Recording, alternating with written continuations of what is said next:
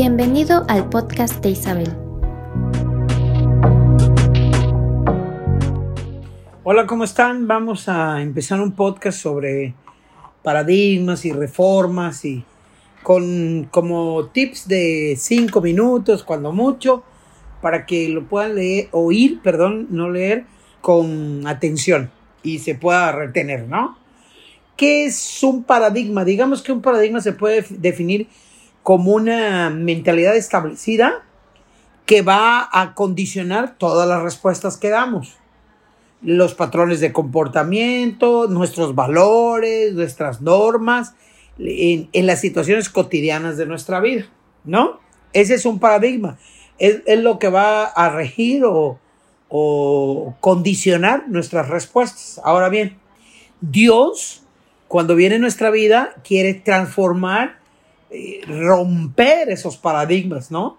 Y, quiere que lo veamos, veamos las cosas de diferente manera. Y que lo nuevo que Dios quiere hacer y está haciendo eh, venga a ser como una reconfiguración de nuestro orden de prioridades. Dice Romanos capítulo 12, versículo 2, no os conforméis a este siglo, mas reformaos por la renovación de vuestro entendimiento, para que experimentéis cuál sea la buena voluntad de Dios, agradable y perfecta.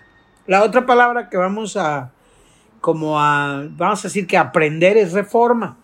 Es una palabra que deriva del griego que es diorosis o diorjosis, eh, con H en medio, diorjosis, que significa una de las cosas, no, una de las cosas, sino significa hacer ajustes estructurales. Enderezar, fíjese qué importante, ajustes estructurales. Eso es que eh, algo está en la estructura torcido y hay que enderezarlo nuevamente. Algo está salido y hay que ah, meterlo. Algo está desalineado y hay que alinearlo. Algo está deformado y hay que regresarlo al orden correcto o a la forma. ¿verdad? O sea que una reforma es como una corrección de mecanismos internos que le van a dar eh, forma a, a lo que estamos expresando exteriormente, a la imagen exterior. Entonces vamos a trasladar este como el concepto y vamos a tratar de aplicarlo a nosotros, a la iglesia, que sería como un cambio estructural interno de mentalidad, eh, de entendimiento, de comportamiento, de percepciones, de actitudes que nos den a la parte interna de la iglesia una forma diferente de manifestarnos externamente. vamos a llamarle a esto el rediseño de Dios lo que la tierra ve de la iglesia, no de la iglesia el edificio, de la iglesia el conjunto de personas. Ese rediseño es lo que a mí más me preocupa, porque ese es como lo que nosotros no podemos mm, dejar de manifestar y lo tenemos que manifestar correctamente, pues para que nos entendamos, ¿verdad?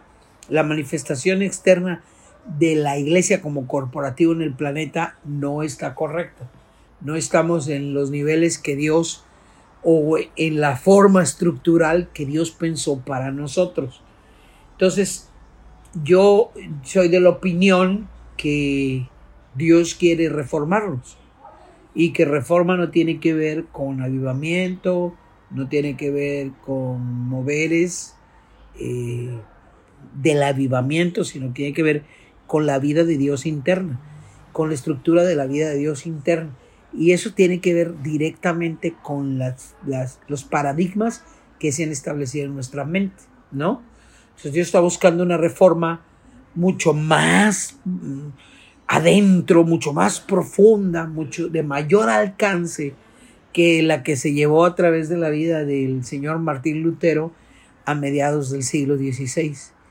De esto les voy a estar hablando por un tiempecito y yo anhelo que el corazón de ustedes se encuentre con este entendimiento y podamos cambiar la estructura interna de aquello que hemos estado mal manejando exteriormente.